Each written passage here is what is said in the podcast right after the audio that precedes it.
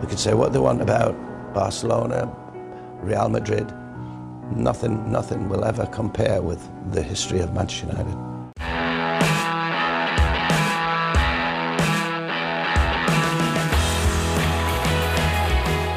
Fußball ist Geschichte, deshalb reden wir darüber. Wir haben jetzt nochmal ein, eines der seltenen Interviews von Leo Kirch nachgereicht. Aber das war wahrscheinlich jetzt Blasphemie, Blasphemie Mario, oder? Also das.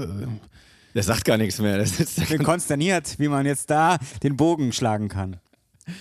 War nicht meine Absicht. Äh, hallo, liebe Leute, schön, dass ihr wieder eingeschaltet habt beim Nachholspiel. Wir haben es beim letzten Mal schon angedeutet, dass das heutige Thema uns wieder auf die Insel führt. Es gibt nur einen Inselbeauftragten in dieser Runde. Das ist Mario. Fußball ist Geschichte, deshalb reden wir über Manchester United. Ach stimmt, das ist es ja sogar auch wieder. Ja. Das hatte ich natürlich gar nicht auf dem Schirm. Was meinst du, warum ich das rausgesucht habe für den Anfang? Sehr gut, stimmt. Ja, ja, du hast recht, du hast recht. Ich freue mich sehr, weil ähm, dieser Mensch, über den wir heute sprechen, der ist uns hier in den vergangenen 128 Folgen auch immer mal wieder über den Weg gelaufen, hat auch hin und wieder mal zu anderen Spielern, über die wir gesprochen haben, etwas gesagt. Bei Wayne Rooney kann ich mich erinnern bei Ryan Giggs vielleicht auch, ich weiß gar nicht mehr genau, aber über ihn selber haben wir noch nicht so ausführlich gesprochen. Das wird sich heute ändern. Ausführlich nicht, aber wir haben ihn natürlich ab und zu erwähnt. Äh, für alle, die die Überschrift des ganzen Podcasts hier noch nicht gelesen haben, wir reden über Robert Charlton, besser bekannt als Bobby Charlton, am besten bekannt als Sir Bobby Charlton. da kam später nochmal was dazu.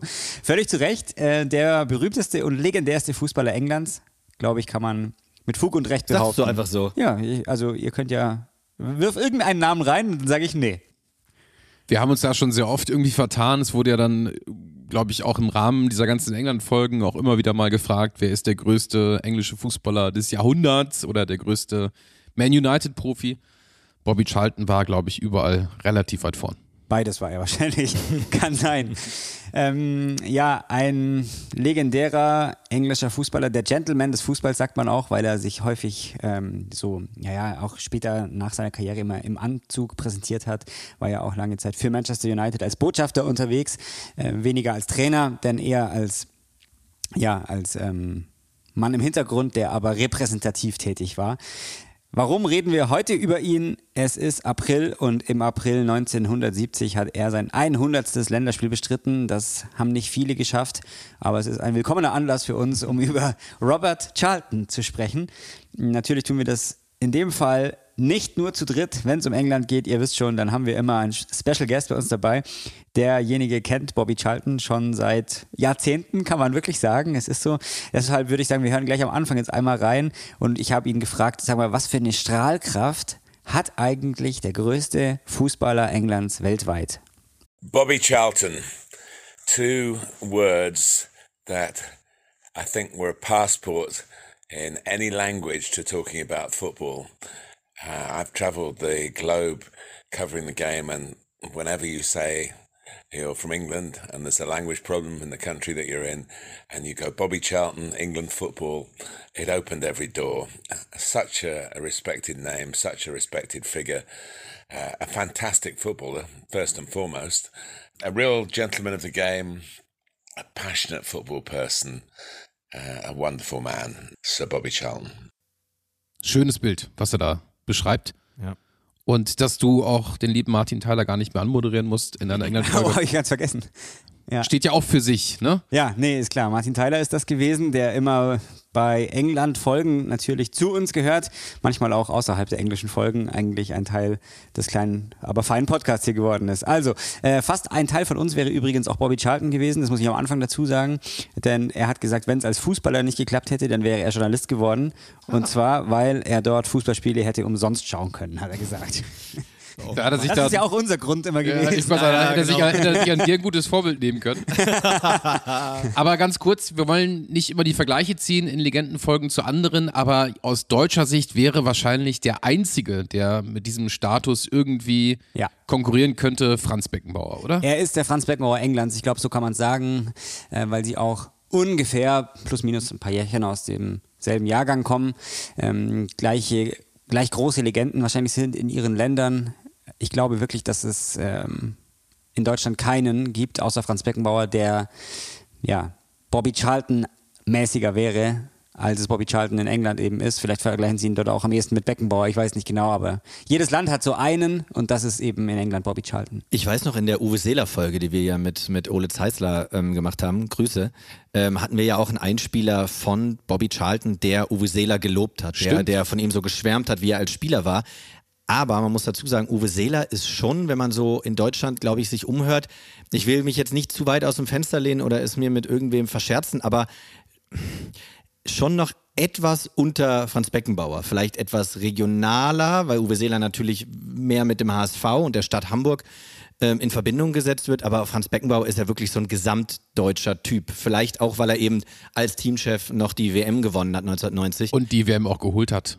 Genau, 2006. Und deswegen glaube ich, dass er nur er mit Bobby Charlton zu vergleichen ist. Übrigens ganz kurz noch als Ergänzung, wir haben natürlich äh, Bobby Charlton zu Seeler gehört, weil er damals das Verhalten von Seeler im Finale, im verlorenen Finale 66 extrem hervorgehoben hat. Das faire Verhalten. Auch ein Gentleman. Und wie man Beckenbauer und Schalten vergleichen kann, ist eben nicht nur, dass der eine Weltmeister wurde, sondern eben auch der andere 66. Wir wissen das, wir reden nachher noch kurz drüber, aber das war dann die englische Nationalmannschaft, die das geschafft hat. Ähm, später kann man nicht sagen, er ist auch als als ähm, Trainer Weltmeister geworden. Das ist ja so, dass England da bis heute noch drauf wartet. Das, das, hat auch kein anderer geschafft. Aber er war genauso wie Franz Beckenbauer involviert im Versuch, eine große WM ins eigene Land zu holen. Bei Beckenbauer hat es funktioniert. England hat sich auch mal beworben. Da war auch dann, äh, ich glaube, für, es war entweder eine WM oder eine EM. Auf jeden Fall war da Bobby Charlton mit dabei. Und wo es dann wirklich funktioniert hat, war bei den Olympischen Spielen 2012. Da hat Bobby Charlton auch als Botschafter mitgewirkt. Witzig, hatte ich gerade so auf dem Zettel, dass ja an großen Sportevents auf der Insel dann eigentlich nur Olympia 2012 geklappt hat. Aber 96 die EM, die ja gut vergessen, die gab es auch noch. Ja. Entschuldige, äh, liebe aber eine Grüße. WM aber, stimmt. Aber das, das 66 hätte ich jetzt nicht erwartet, dass da ein, ein Fußballer quasi als ähm, Repräsentant, als als ja, so wie Beckenbauer eben auch, der das auch versucht hat 2006 und das auch geschafft hat. Ähm, ich würde sagen, wir machen jetzt teilweise immer so kurze Ausflüge, dass ihr gleich was habt, damit ihr hinterher sagen könnt, ich habe was gelernt. Wir machen das so. Ich habe vorhin gesagt, er wäre fast einer von uns geworden. Wenn es nicht geklappt hätte mit dem Fußballer, wäre er Journalist geworden. Aber es war fast klar, dass es klappt, denn sein Bruder Jack Charlton hat gespielt bei Leeds United und sein Onkel Jackie Milburn ist eine ewige Legende, so sagt man, von Newcastle United. Was eine Familie. Mhm. Ich muss ja zugeben, ähm, ich glaube, in unserer zweiten Folge haben wir über das Wembley-Tor geredet. Und erst da als wir dann darüber gesprochen hatten, über auch das Finale natürlich, ähm, ist mir wieder in, in Erinnerung gerufen worden, dass ja Bobby Charlton noch einen sehr, sehr guten Bruder hatte, der auch sehr, sehr gut Fußball spielen konnte. Aber es ist schon eine Wahnsinnsfamilie, wenn du jetzt vor allem dann auch noch äh, ansprichst, dass in der Generation darüber ja auch noch einer ist. Der Onkel, ja, genau. Krass. Ja, also 1937 ist Bobby Charlton geboren. Er ist äh, schon betagt inzwischen in Ashington, wenn das jemand kennt, ist er in England geboren. Ähm, hat 754 Mal für Manchester United gespielt. Deswegen habe ich vorhin schon gesagt, er ist wirklich ein, eine, ja, die Clublegende wahrscheinlich, aber wir reden da häufig dann natürlich auch über George Best, über Ryan Giggs, über Wayne Rooney und so weiter, David Beckham und die Class of 92, Olli. die, die gesamte. Danke. Aber sieht das Glitzern in meinen Augen. Da, er, er, war in der Class of 54. er hat seit 1954 für Man United gespielt. Ähm, diese 754 Mal waren jahrzehntelang eigentlich der Rekord, aber dann eben überholt worden von Wayne Rooney und Ryan Giggs. Die haben beide noch häufiger für United gespielt. Giggs hat ihn übrigens am Tag des Champions League Finals 2008 überholt, also mit dem Spiel gegen ähm, Chelsea, wenn ich mich nicht täusche, war genau. das doch in, in Moskau, dieses Elfmeterschießen. Ähm, auf jeden Fall hat er derjenige, den man eigentlich als Mittelfeldspieler bezeichnet, obwohl er ein wahnsinnig offensiver war, aber kein richtiger Stürmer, Bobby Charlton, 247 Tore geschossen, auch das wurde später überholt von Wayne Rooney. War, ja, Wayne Rooney hat kürzlich gesagt, ja, da war Bobby Charlton nicht ganz so happy. Normalerweise sagt man immer, ich gönn's dem total, aber anscheinend war Bobby Charlton nicht ganz so begeistert, dass er überholt wurde. Auf jeden Fall war er 19 Jahre lang bei Manchester United, eigentlich eine, ja, gesamte Karriere lang, weil er hat mit ungefähr 20 da angefangen in der Profimannschaft zu spielen. Wenn man 19 Jahre draufrechnet bis 39, das ist schon mal eine Ansage. Ja, und Rooney hat doch auch die, äh, wir haben ja in unserer Rooney-Legendenfolge auch darüber gesprochen, dass Rooney doch auch die meisten Länderspieltore erzielt hat. Und da hatte er doch auch erst Lineker und dann Charlton oder andersrum eingeholt. Ich weiß es gar nicht mehr genau. Ja, er hat 106 Länderspiele gemacht, mhm. 49 Tore, ja. aber das ist eben auch an Wayne Rooney dann. Ja, gegangen. ja, genau, genau, genau. Aber ich glaube, wenn du natürlich zu der Zeit bei Man United warst, dann ist es ja fast automatisch, dass du auch in der Nationalmannschaft so ja, aufläufst und dann auch die Tore erzielst. Aber trotz allem natürlich eine Riesenleistung, logischerweise. Es ist, das muss man wieder mal sagen, völlig utopisch, dass wir in einer Folge hier alles unterbringen. Deswegen sage ich jetzt einmal, was er alles sportlich geleistet hat. Er ist dreimal englischer Meister geworden. Klingt eigentlich gar nicht so viel, gell? aber dreimal. Warum? Vielleicht so wenig, hören wir nachher noch. Äh, FA Cup-Sieger war er mit Manchester United Europapokalsieger, der Landesmeister, Englands Fußballer des Jahres, Europas Fußballer des Jahres, beides übrigens im Jahr 1966, dem WM-Jahr. Weltmeister natürlich in eben diesem Jahr und damals gab es eben ja, das Wembley-Tor. Da habt ihr schon ausführlich drüber gesprochen, da war ich noch nicht dabei. Deswegen weißt Was war das? Fol Folge Zwei. 2. Deshalb weißt du auch darüber Dadurch gar habe ich nichts. zum ne? ersten Mal davon gehört. Das erste Thema scheißegal, da geht es nicht um England. Nein, ich meine vom Wembley-Tor, nicht von Ach so. eurem Podcast. Ach so. Nein, Gut, nein. aber am Ende sagst du zwei Meisterschaften? drei. Drei. Ja. Ist jetzt für jemand mit seinem Legendenstatus wirklich nicht so viel, aber klar, am Ende ist er auch ein Teil der Mannschaft und vielleicht war in der ganzen Zeit auch Man United nicht irgendwie der heiße Scheiß in, in, in der Premier League. Aber es ist schon, also finde ich, ist so eine Zahl, über die man erstmal so ein bisschen grübelt. Wie kann Ja, das sein? natürlich, weil ja auch Liverpool ganz lange ähm, Rekordchampion war und dann erst durch Class of 92 und so weiter, dann erst dieser Rekordmeistertitel zurückging oder rüberging nach Manchester zu United. Ähm, also man muss, ich meine, heutzutage ist es in England ja auch so, dass zwei, drei, vier Mannschaften Meister werden können und damals war es halt auch nicht so, dass nur eine Mannschaft dominiert hat. Von daher, ja, dreimal, wenn du jetzt so, keine Ahnung, über, über irgendeinen Bayern-Spieler aus den 60er, 70er, 80er redest, wenn der dreimal Meister geworden ist, so ganz ungewöhnlich war das jetzt auch nicht, glaube ich. Heute ist man halt verwöhnt, dass ein Coman Ja. elfmal Meister ist oder Ja, so. in den 70ern, da haben die Bayern dann dreimal hintereinander den Europapokal der Landesmeister gewonnen und das, ja. Aber ähm, bei Manchester United hat das Ganze ja auch noch ein bisschen andere Gründe, darüber sprechen wir in ein paar Minuten. Ähm, ich will ganz kurz erklären, weil die wenigsten von uns haben ihn wahrscheinlich jemals spielen sehen, also live sowieso nicht, aber auf YouTube hat wahrscheinlich auch nicht jeder schon Bobby Charlton Highlight-Feed angeschaut, mit dieser coolen Clubmusik drunter, die das immer Oh, über irgendwelche Würde bestimmt gut passen, französischen Fußballer aus der zweiten Liga, da gibt's das immer. Ja. Ähm, Immer so diese ersten zehn Sekunden, kennt ihr das, wo gar nichts passiert? Ja, weil ja. der Track Ja, die sich, Musik kommt trotzdem Weil der Track sich erst Lautstärke. aufbauen muss. Ja, ja, ja, ja. ja. Gibt's nicht, ich überlege gerade, war das von wegen Lisbeth oder von welcher Band? Von wegen, warum liegt unter jedem Ronaldo YouTube-Clip schlechte Techno-Musik und so weiter? Ich glaube, Ah, das weiß ist, ich nicht. Ich glaube, es ist von der Band von wegen Lisbeth. Ja, ich auf jeden Fall ist das richtig so. Ja, ja. Äh, sein Spielstil, das äh, kann man sagen, da schließt sich auch wieder so ein bisschen der Kreis, erinnert an Alfredo Di Stefano, sagen viele, über den haben wir hier auch schon eine ganze Folge gemacht. Charlton war auch ein großer Fan von Di Stefano, klar, der hat ihn damals spielen sehen. Ähm, auch Mittelfeldspieler, wir haben das damals auch schon beleuchtet, hat außen gespielt, ähm, dann eigentlich mehr in der Zentrale, also Bobby Charlton eben genauso. Sehr offensiv, aber er war nie ein richtiger Mittelstürmer. Deswegen, wenn man über Bobby Charlton redet, sagt man häufiger Mittelfeldspieler als Stürmer, weil es damals wahrscheinlich diese Kategorie einer hängenden Spitze, einer falschen Neun, eines offensiven, äh, was weiß ich, abkippenden Zehners, nee Quatsch. Eine Mischung aus Sechser. Rooney und Giggs, Ja, wie auch immer. wir jetzt mal. Ja, Giggs war li- eher, eher links, ähm, aber ja, vielleicht so ein Rooney, der hat ja teilweise auch echt sich ein bisschen zurückfallen lassen und war nicht dieser ganz astreine Mittelstürmer wie Rüd van Nistelrooy zum Weil Beispiel er aber bei auch aus der Manchester Distanz United. so schön schießen konnte. Und da schließt sich der nächste Kreis, denn Bobby Charlton gilt als erster, naja, vielleicht nicht der erste, aber der, der kompletteste beidfüßige Spieler. Er hat einen unfassbaren Schuss gehabt mit rechts und mit links. Geil. Und deswegen musste er gar nicht ganz vorn stehen, der hat er von hinten geschossen. also, Aber Beidfüßigkeit war ja auch eine Sache, ähm, da haben wir hier auch schon ein, zwei Mal drüber gesprochen, die auch irgendwie erst spät ein Thema wurde. Also wenn man dann so, weiß nicht, weiß ich noch in den 90ern, wenn man dann rangeguckt hat und dann wurde, keine Ahnung, Jörg Heinrich kam ins Bild, da hieß es, der beidfüßige Jörg Heinrich. Wo ich dann dachte, dachte ja, hä, so als Achtjähriger, so, ja, natürlich hat er zwei. Aber mein Vater hat mir dann erklärt, ja, ja, klar, aber normalerweise der und der und der und der, der hat den linken bzw. den rechten Fuß eigentlich nur, damit er nicht umkippt. Also es ist schon was Besonderes, wenn du in den 60ern und 70ern wirklich zwei gute Füße hattest.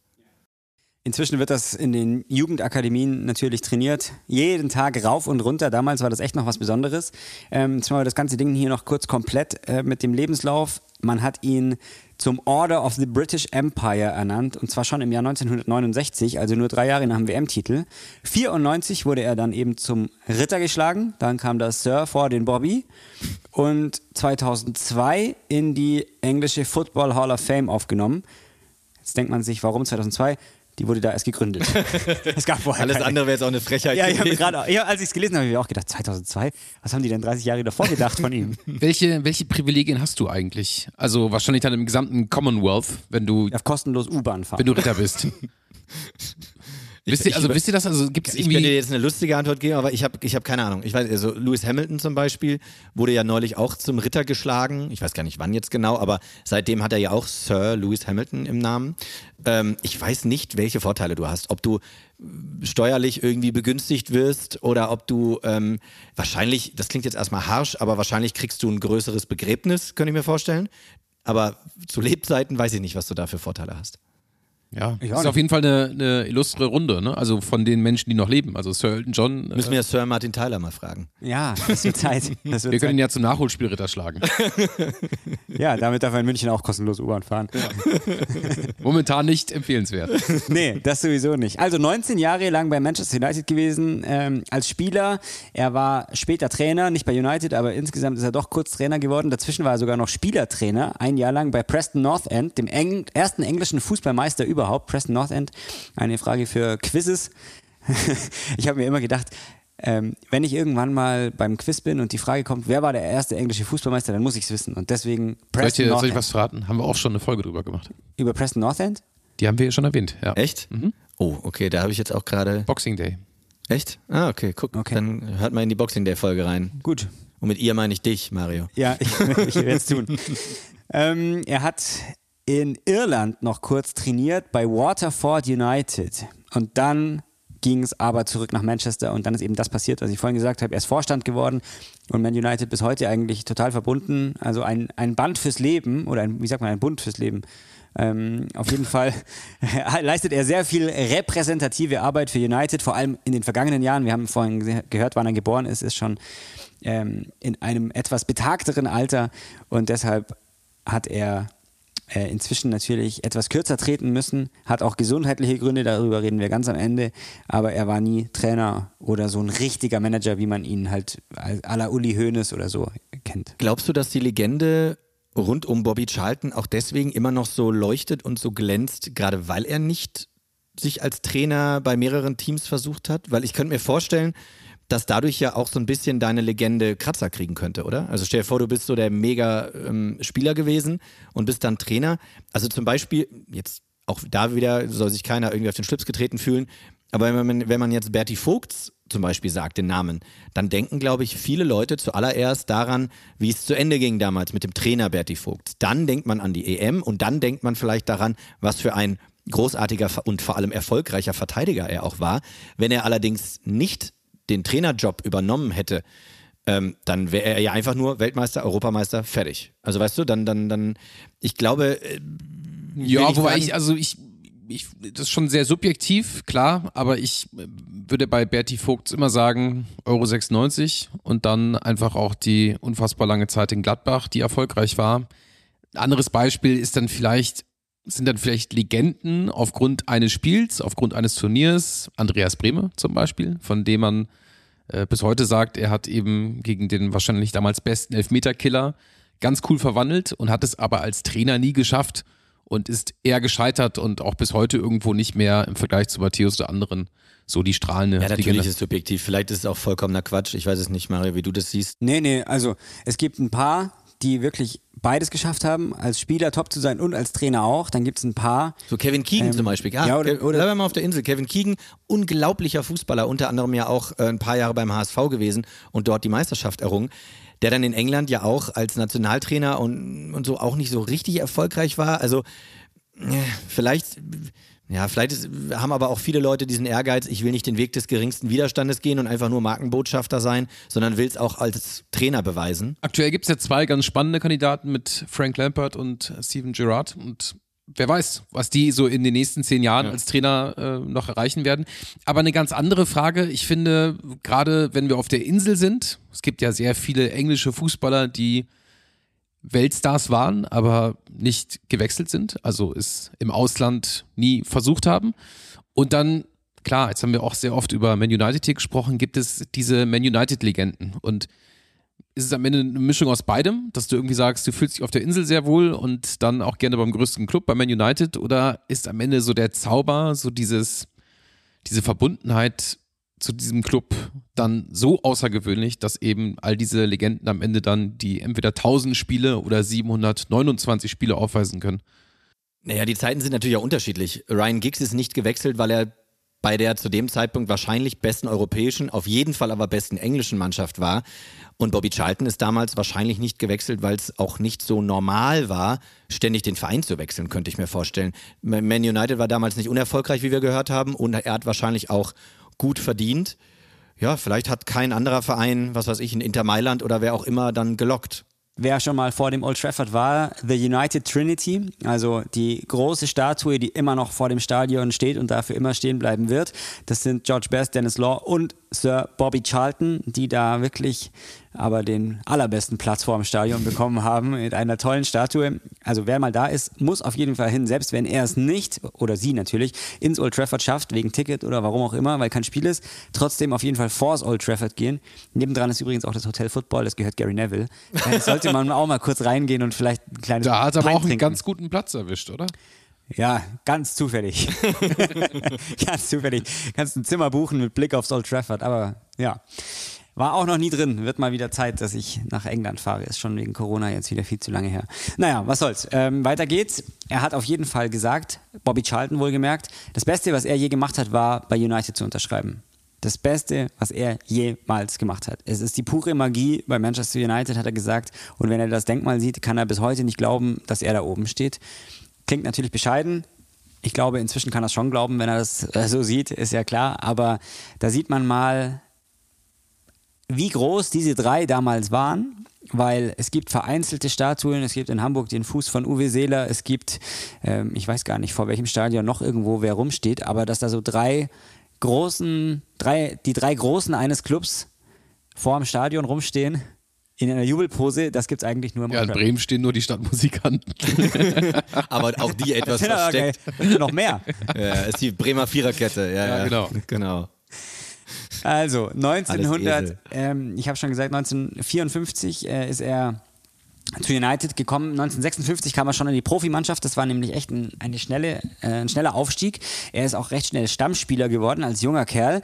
Ähm, und schon zwei Jahre später, jetzt kommen wir nämlich darauf, was gleich einen recht großen Teil einnehmen wird, ist ein Unglück passiert, das nicht nur ihn, sondern den gesamten Verein für immer verändert hat.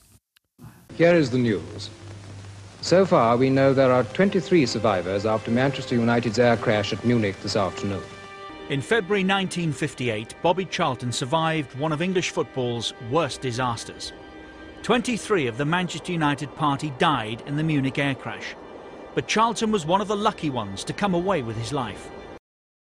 Ihr habt darüber schon gesprochen. Ich glaube, Folge 27, wenn ich es richtig nachgeschaut habe, das war the Munich Air Crash, das Münchner Desaster mit Manchester United, die auf einem Rückflug waren, auf dem Heimweg vom Europapokalspiel in Belgrad. Wir müssen es jetzt nochmal kurz erklären, falls nicht jeder die Folge gehört hat. Ansonsten in ausführlicher Version gibt es das nämlich in Folge 27. Trotzdem muss man kurz sagen, es war der 6. Februar 58, äh, damals ja die sogenannten Busby Babes benannt nach dem legendären Trainer Matt Busby. Und es gab eben eine Zwischenlandung in München. Das Flugzeug musste tanken äh, auf dem Heimweg, wie gesagt, von Belgrad. Das Wetter war furchtbar schlecht. Man hätte eigentlich nicht wieder starten sollen. Es gab äh, Schnee, Matsch. Das Flugzeug kam nicht richtig ähm, von der Start- und Landebahn hoch. Deswegen, ähm, ja, er sagt selber, wir sind gar nicht erst abgehoben, wir sind in ein Haus gekracht. Ich glaube noch in ein paar andere Hindernisse. Es war einfach ein Albtraum. Es war damals noch am alten Flughafen in Riem. Ähm, 23 Menschen kamen ums Leben, acht Spieler von Manchester United. Er hatte einfach nur Glück, hat er gesagt, dass er auf dem richtigen Platz saß. Hatte auch damit zu tun, dass kurz vorher ein Teamkollege mit ihm noch Platz tauschen wollte. Der Teamkollege saß dann ganz hinten Dadurch saß Bobby Charlton ziemlich weit vorne im Flugzeug. Ähm, ja, er war damals 20 Jahre jung. Das Durchschnittsalter der Verstorbenen lag bei 22. Ähm, acht Teamkollegen sind ums Leben gekommen. Es ist eine furchtbare Tragödie. Der Club ähm, ja, leidet heute noch darunter, das kann man so sagen. Außen am Old Trafford hängt auch die, das Schild immer noch mit äh, dem Datum und der Uhrzeit des Crashs. Ähm, kann auch jeder sehen. Also wenn ihr da seid, nicht nur die Holy Trinity anschauen, sondern auch vor allem ähm, einmal ums Stadion rumgehen. Und wer mal in München ist, ähm, egal ob für ein Bayern-Spiel oder einfach so oder hier wohnt, gerne mal nach München-Riem rausfahren. Das haben wir damals gemacht, als wir diese Folge gemacht haben. Vor, ich glaube, zwei Jahren war es jetzt. Ähm, da hat mittlerweile ein Bayern-Fanclub, die Red Dogs Munich, mit ähm, einem der Kollegen, ich glaube Dr. Marc Salzmann hieß er, wenn mich nicht alles täuscht. Mit dem haben wir damals in der Folge auch gesprochen. Er ist einer der Initiatoren ja, für ein Denkmal und ähm, dieses Denkmal hat dieser Fanclub zusammen mit dem FC Bayern gemacht und auch Man United gemacht. Und jedes Jahr am 6. Februar kommen unter anderem auch Uli Hoeneß und Karl-Heinz Rummenigge dorthin, legen da Blumen nieder. Ihr könnt euch das nicht vorstellen. Die Leute pilgern aus Manchester, aus ganz England nach München-Riem. Und an dem Tag liegen da Schals und hängen da Fahnen. Und das ist, obwohl man zu der Zeit nicht gelebt hat und das alles nicht so mitbekommen hat. Ich habe das damals auch erst mitbekommen, als Hans diese Folge vorbereitet hat. Und wir hatten die ganze Zeit, ich glaube, diese ganze Stunde irgendwie ein Kloß im Hals. Hans hat das auch wirklich sehr, sehr gut recherchiert und rübergebracht, zusammen eben mit unserem Gast. Also wenn ihr mal hier in der Nähe seid, schaut euch das an. Das ist wirklich sehr, sehr interessant und ähm, ja, ich sage das nicht so gerne, aber man hat wirklich die ganze Zeit eine Gänsehaut. Das ist wirklich unglaublich, weil eben so viele junge Menschen dort ähm, ja den Tod gefunden haben. Ich war mit Martin Tyler dort an eben jedem Platz. Das war echt ein berührender Moment äh, für ihn noch mehr als für mich, weil er natürlich als Engländer und auch aufgrund des Jahrgangs viele Berührungspunkte hat mit denjenigen, die dort entweder direkt oder auch indirekt betroffen waren. Bobby Charlton hat das Unglück fast unverletzt, zumindest körperlich. Seelisch ist natürlich was ganz anderes, aber körperlich fast unverletzt überstanden. Äh, wir wollen ihn mal kurz hören, was er über den Flugzeugabsturz in München sagt. My life was never the same. You know, suddenly all my, my pals were missing and uh, and uh, playing in a team that was full of enthusiasm and, and had the whole world the whole world at their feet. Um, suddenly uh, you have to come back, and the, and the club was struggling to actually survive, even in the first division, and it was uh, it was important time. It was it was a very traumatic time for the club. Um, for me, for me personally, I think.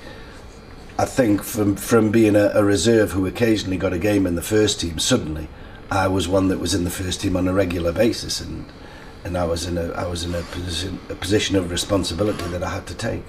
So it, it did affect me a lot. It changed my whole attitude. I, I probably got into the first team. I probably got into the into the national team earlier than I would have ever have done if it not been for the for the Munich air crash.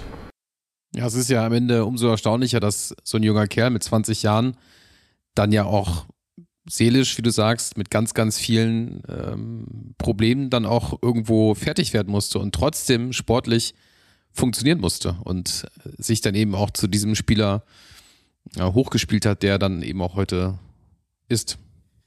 Er selbst sagt, ähm, beziehungsweise er kann sich nicht so richtig selber erinnern an den Moment, weil man das natürlich ähm, ja, im Schock vergisst und nicht mehr sich jahrzehntelang später genau daran erinnern kann. Aber er sagt, er sei noch im Sitz gesessen.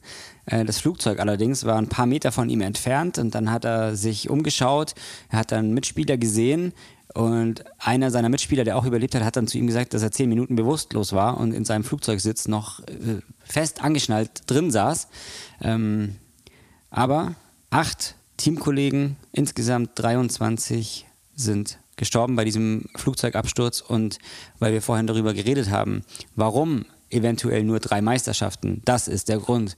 Man sagt, das Team hätte den europäischen Fußball damit nicht nur den englischen, für Jahre hinweg dominieren können.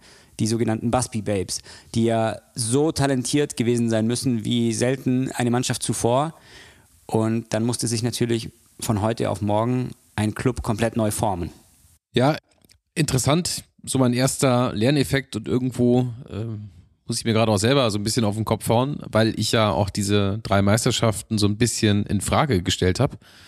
Und wenn ich jetzt also bei unserem eigenen Podcast einfach ein bisschen mehr die, die Zusammenhänge, ähm, also eins und eins zusammengezählt hätte, dann wäre ich wahrscheinlich auch drauf gekommen, dass diese Mannschaft natürlich extrem zurückgeworfen wurde. Und nochmal, es ist umso erstaunlicher, was wir auch damals gesagt haben, dass du es am Ende dann trotzdem schaffst, als gesamter Verein so ein traumatisches Erlebnis irgendwo am Ende auch umzumünzen in eine, in eine Erfolgsgeschichte, die ihresgleichen sucht. Und es wäre auch scheißegal gewesen, deswegen nehme ich das jetzt auch gerade wieder zurück, was ich vor zehn Minuten oder so gesagt habe, wenn er irgendwo anders Trainer gewesen wäre und rausgeschmissen worden wäre und so weiter. Denn natürlich ist er auch deshalb so eine große unverrückbare Legende und hat auch eben diese Statue vom Old Trafford bekommen, weil er eben ein ganz junger war, der diesen, dieses Trauma überwunden hat, überwunden musste und ähm, diese Mannschaft wieder zurück zu altem Ruhm geführt hat als 20-Jähriger. Ne? Wir ja. sprechen heute von Haaland und Co., die mit 18, 19, 20, 21 irgendwie ähm, eine Mannschaft ja, mitziehen müssen. Und wenn wir aber überlegen, wenn irgendwie äh, ein Drittel deines kompletten Kaders einfach mal nicht mehr da ist und du musst als 20-Jähriger vorangehen, ähm, ja, das ist, das ist brutal. Und natürlich ist er wahrscheinlich auch deswegen so eine Ikone ähm, bei diesem Verein. Ja, 20 oder 21, ich weiß nicht ganz genau, wie alt er war, aber auf jeden Fall sehr, sehr, sehr jung. jung. als das passiert ist. Ähm, ja, jeder geht ja mit der Trauer oder mit Schrecken anders um. Bei ihm war es dann so, dass er sich verkrochen hat für einige Wochen bei seiner Mutter im, im, ländlichen England. Also er hat sich da zuerst echt ein bisschen zurückziehen müssen, um sich wieder zu sammeln. Er hat irgendwie auch nie über die, die Erlebnisse und die Gefühle von damals sprechen wollen. Die Erlebnisse wusste er sowieso nicht mehr alle, aber er hat eher die, die Trauer äh, in sich reingefressen und die Einsamkeit gesucht. Ähm, das ist natürlich jetzt ganz schwierig, dass wir wieder aufs Sportliche kommen, aber ich habe es ja vorhin schon mal gesagt, dass er so ein Gentleman ist und man hat immer so ein bisschen das Gefühl, er ist wirklich so ein ruhiger Mensch. Das ist er wahrscheinlich dadurch noch mehr geworden, wenn das nicht vorher eh schon war. Das weiß ich nicht genau, ähm, wie es eben war von oder bis zum Alter von knapp 20, 21. Ähm, aber weil wir gerade auch über die Statue gesprochen haben, mit wem er da so steht und wer bei Manchester United sonst überhaupt noch so insgesamt seine Karriere verbracht hat. Also er war eigentlich das größtmögliche Gegenteil von George Best zum Beispiel. Über ja. den haben wir auch schon geredet, der, der fünfte Beatle sozusagen, der der wirklich hat nichts anbrennen lassen. ähm, also wirklich, ihr kennt ja das Zitat, Booze, Birds und so weiter, den Rest hat er verprasst.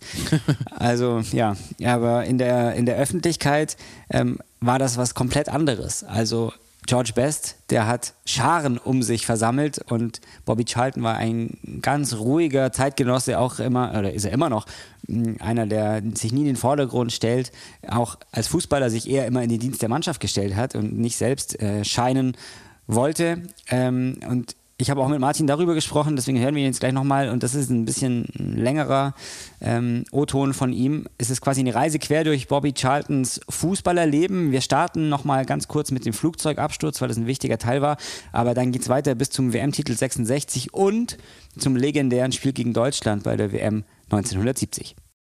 He always felt, I think, that he was one of the lucky ones. It was probably um, one of the quicker to recover from the uh, effects of the crash, certainly physically. Mentally, I, am not sure whether you ever recover from anything like that, but um, he picked his career up and within a few weeks of getting back into English football and playing for his club, of course, he was playing for England as well. Uh, and his career with the uh, 100 plus caps amazing career in different positions. Could play as a, an out and out striker, could play as a winger, but mostly sort of played off the front, we would say these days. Um, an explosive shot, a huge part of England's World Cup win in 1966. And of course, finishing his England career when he was taken off in the quarter final against uh, West Germany in the year uh, following the World Cup, following in uh, 1970 and England were winning in that game. It looked as though he was being protected for a, a semi final, but the semi final never came because West Germany came back and got their revenge for 1966 and knocked England out. Bei dem besagten Spiel stand es nämlich 0 zu 2 für England aus deutscher Sicht. Dann ist das 1 zu 2 durch Franz Beckenbauer gefallen und dann hat England Bobby Charlton runtergenommen, um ihn eben eventuell ah. zu schonen für das mögliche Halbfinale. Bisschen arrogant, ne?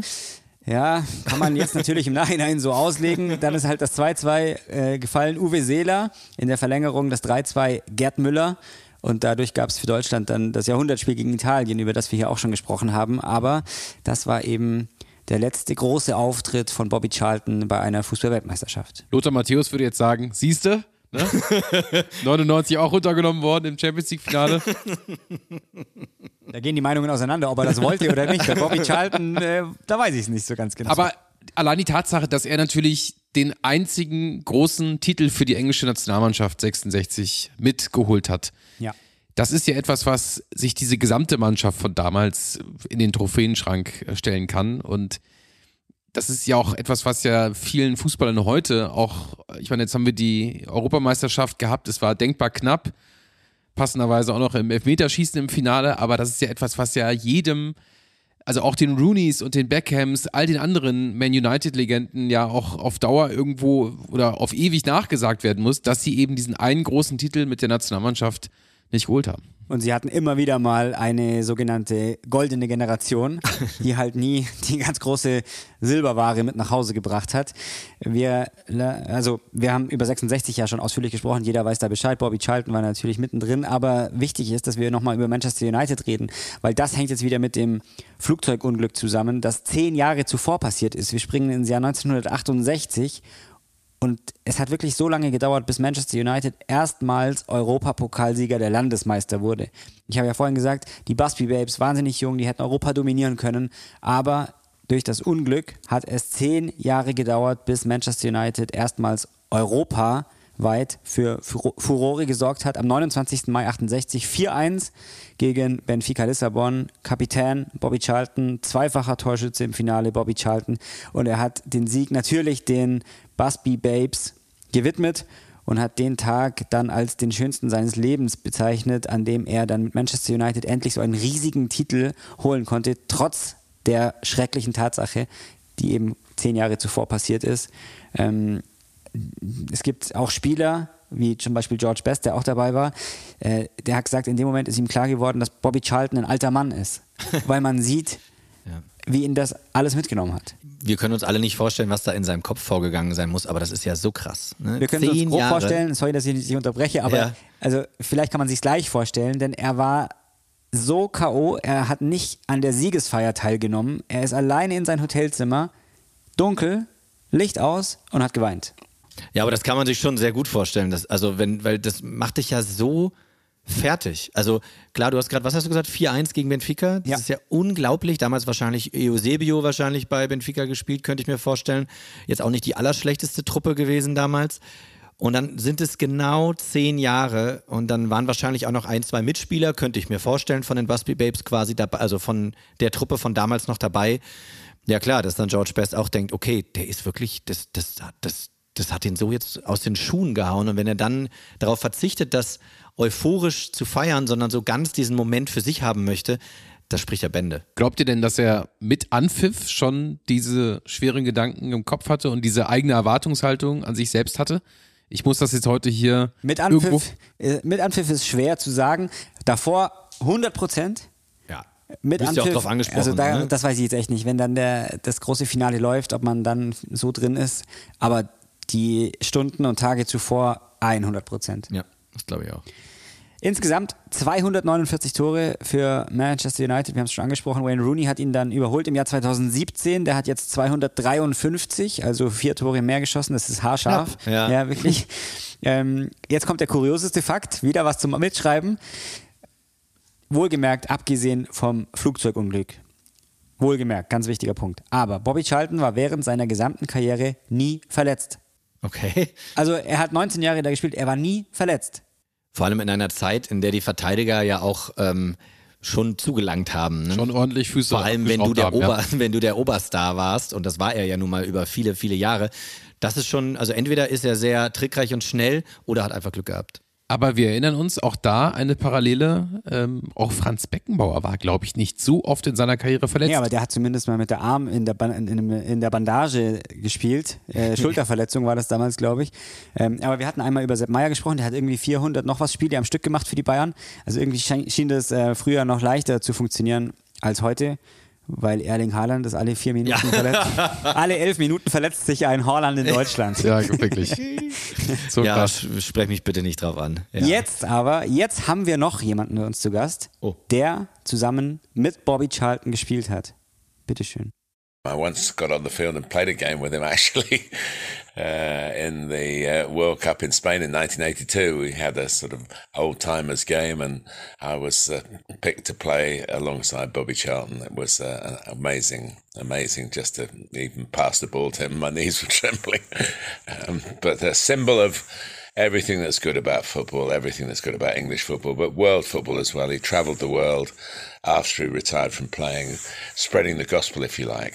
Um, uh, absolutely icon of the game that we love so much. Ich stelle mir gerade vor, dass er jedes Mal, wenn dann einer seiner Mitspieler ein Tor gemacht hat, er so ausgerastet ist wie Aguero und irgendwann haben sie gesagt, reicht jetzt. Reicht jetzt mal, spielen wir Fußball. Ich habe gerade noch mal geguckt, acht Jahre ist Martin übrigens älter als Bobby Charlton. Ja. Also sind jetzt gar nicht so weit auseinander, aber klar, das ich, ich glaube, wenn man Martin jetzt fragen würde, welcher, mit welchem Spieler verbindest du am meisten, glaube ich, dass da sofort Bobby Charlton kommt. Wenn dich altersmäßig auch gar nicht so viel trennt und du das alles mitbekommst, was da passiert, alle Ups und Downs und die Downs waren dann wirklich sehr, sehr tief und sehr, sehr traurig und sehr, sehr bitter.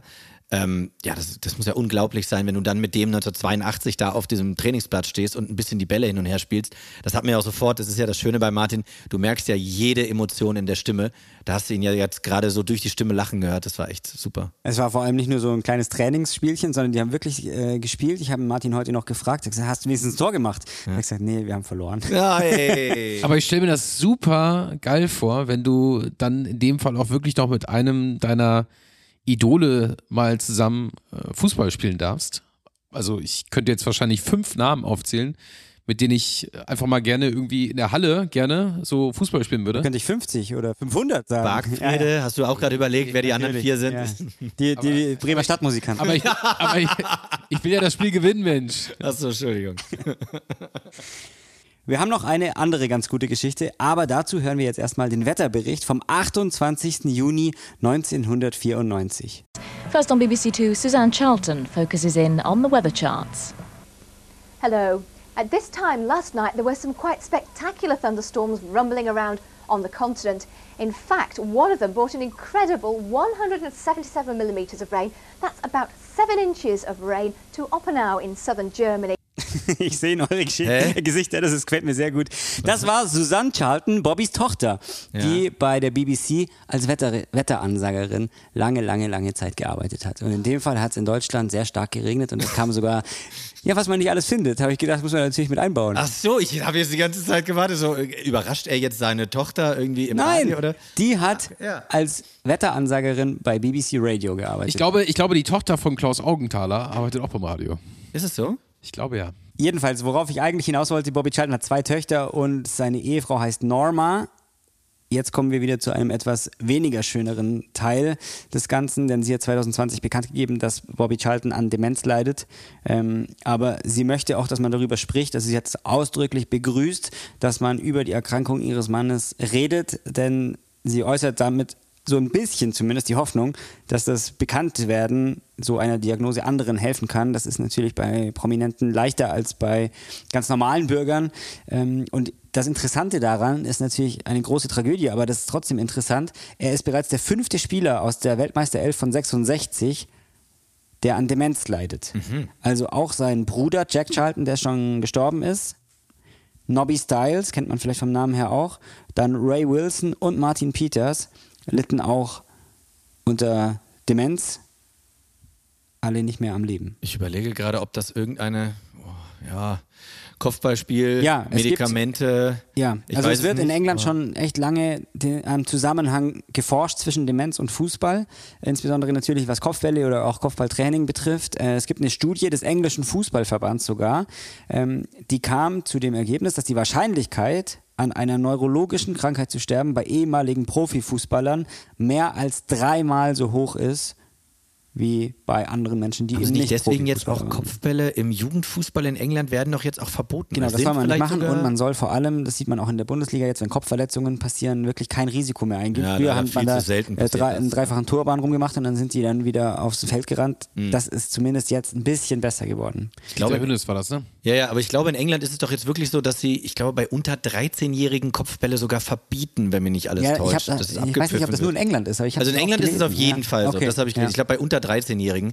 Ähm, aber ja, ich meine, so hart das jetzt klingt, und das hat ja seine Frau dann auch äh, damit gemeint, wenn es wenigstens so for a good cause, also irgendwie für die gute Sache ist, dann soll man, also dann soll man das ja auch nutzen, quasi, diese Erkenntnisse. Und vielleicht sogar in manchen Fällen in den USA beim Football war es zumindest so, den Körper hinterher oder Teile der Wissenschaft zur Verfügung zu stellen, um eben weitere Erkenntnisse zu kriegen. Ähm, denn das kann ja dann nur hilfreich sein, wenn man den weiteren Generationen irgendwie ähm, mitgeben kann, passt da drauf auf, passt da drauf auf. Also ein eindeutiger Zusammenhang ist bisher noch nicht nachgewiesen worden, aber es gibt zumindest Hinweise, ähm, gerade was das WM-Team von 1966 betrifft. So, jetzt sind wir natürlich schon relativ äh, weit fortgeschritten im Alter von Bobby Charlton, der jetzt eben leider an Demenz erkrankt ist, aber wir wollen damit nicht aufhören. Wir haben noch eine gute Geschichte. Es geht um eine Frisur. Äh, da bin hoffe ich natürlich, dass ich euch jetzt von ihm noch mehr überzeugen kann. Denn es gibt eine gute Geschichte zu ihm. Er hat versucht in den 60ern, das war schon ziemlich früh, seinen Haarausfall zu kaschieren, indem er, ich sag jetzt mal, den Rest der Frisur an den Seiten hat lang wachsen lassen und über die kahle Stelle drüber gelegt hat.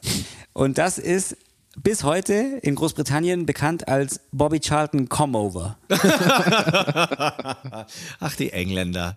Ja, geil. Ja, ja, ich kann mir genau vorstellen, welche Frisur. Ja, genau. Und vor allem. Einmal komplett ja, genau. rübergelegt. Ja, ja, einmal, einmal komplett. vor allem, ich finde das ja so skurril. Es stimmt natürlich nicht, auch das ist wieder subjektiv, aber so Spieler in den 60ern und 70ern, die hatten auch gefühlt schon mit 28 so eine, so eine Mönchsfrisur oder so eine, so eine Halbglatze und haben dann so drüber gekämpft. Und Wayne Rooney und Kollegen, die haben Ja. sich natürlich dann die Haare hier einpflanzen lassen. Der hat ja Richtig, auf einmal ja. ganz anders ausgesehen. Ja, das gab's Wayne natürlich Rooney bei- hatte mit 18 keine Haare und mit 22 oder mit 32 dann ist immer mehr geworden. ja, ja, aber wenn es das bei Bobby Charlton gegeben hätte, dann hätte es auch nicht den dann- dann- gegeben. Ich wollte gerade sagen, dann gäbe es die ganze Frisur jetzt nicht. Oh, weia. Ja, gut. Aber ist doch schön, wenn man dann wenigstens aus dieser etwas unangenehmen Situation noch einen Lacher rausziehen kann. ist doch schön. Ja, man kann ja nicht ganz traurig auf. Nein, nein, nein, nein, Das, nein, äh, nein, Mit nein, der nein. Krankheit ist schlimm genug, aber hey, wenn einer eine Frisur nach sich benannt bekommt, ist er, da bei, uns, nicht. ist er bei uns auch gut aufgehoben. Besser, besser als äh, Fokuhida, ja. Ja, das stimmt. ja, hoffen wir, dass es Bobby Charlton noch sehr, sehr lange so gut wie möglich gehen wird. Ja, das stimmt. Wie war denn das, Mario? Du bist ja, ne, das haben wir jetzt auch schon hunderttausend Mal erzählt, irgendwie ähm, den Premier League Fußball beziehungsweise England sehr, sehr angetan davon. Ähm, gab es für dich neue Sachen, ähm, irgendwas, wo du dachtest, okay, damit hatte ich jetzt überhaupt nicht mehr gerechnet oder war Bobby Charlton für dich schon ein offenes Buch? Nee, gar nicht. Auch weil das natürlich überhaupt nicht meine Generation war, als er ähm, noch gespielt hat. Martin hat mir natürlich immer wieder mal ein bisschen was von ihm erzählt, dass wir zusammen unterwegs waren. Aber ja, zum Beispiel, dass seine Tochter Radiosprecherin fürs Wetter Das hat war, das hat mir so gut ne? gefallen. Ich habe das, was ich euch gerade vorgespielt habe hier, habe ich Martin heute auch noch geschickt. Ich habe gesagt, hey, weißt du das? Hat er gesagt, ja, weiß ich. Also so mittel Vielleicht beeindruckt. In, in England nichts Neues, aber ich dachte, hey, cool. Die Bobby Charlton, Susan Charlton ähm, spricht übers Wetter. Aber nee, ähm, dass er ein Gentleman war, das oder immer noch ist, das weiß man. Man sieht ihn ja. Ähm, vor meinem inneren Auge habe ich ihn immer auf der Old Trafford Tribüne so gut wie bei jedem Spiel erlebt, habe ich so das Gefühl. Bei den großen Spielen auch mit seiner roten Manchester United Krawatte im dunklen Anzug, weißes Hemd. Das ist Bobby Charlton für mich. Weißt du, wie er sich mit Ferguson verstanden hat? War das so ein, war das ein ja sehr freundschaftliches Verhältnis oder was glaubst Ich du? meine, äh, wir haben ganz am Anfang, äh, bevor die Sendung, äh, bevor die Show hier losging, haben wir ja die acht Sekunden gehört, was er sagt über Barcelona, Madrid, aber nichts passiert, was ähnlich gut ist wie Manchester United. Und dann habe ich mir gedacht, okay, wer könnte das sagen? Es gibt eigentlich nur zwei, die das sagen dürfen. Sir Alex und Bobby Charlton. Und Sir Alex darf es aus Trainersicht sagen und Bobby Charlton darf es aus Spielersicht sagen. Und deswegen glaube ich, die beiden wissen ganz genau aneinander, äh, was sie, äh, beziehungsweise wissen ganz genau, was sie aneinander haben und auch, was sie beide für den Verein, wenn auch auf anderer Ebene geleistet haben.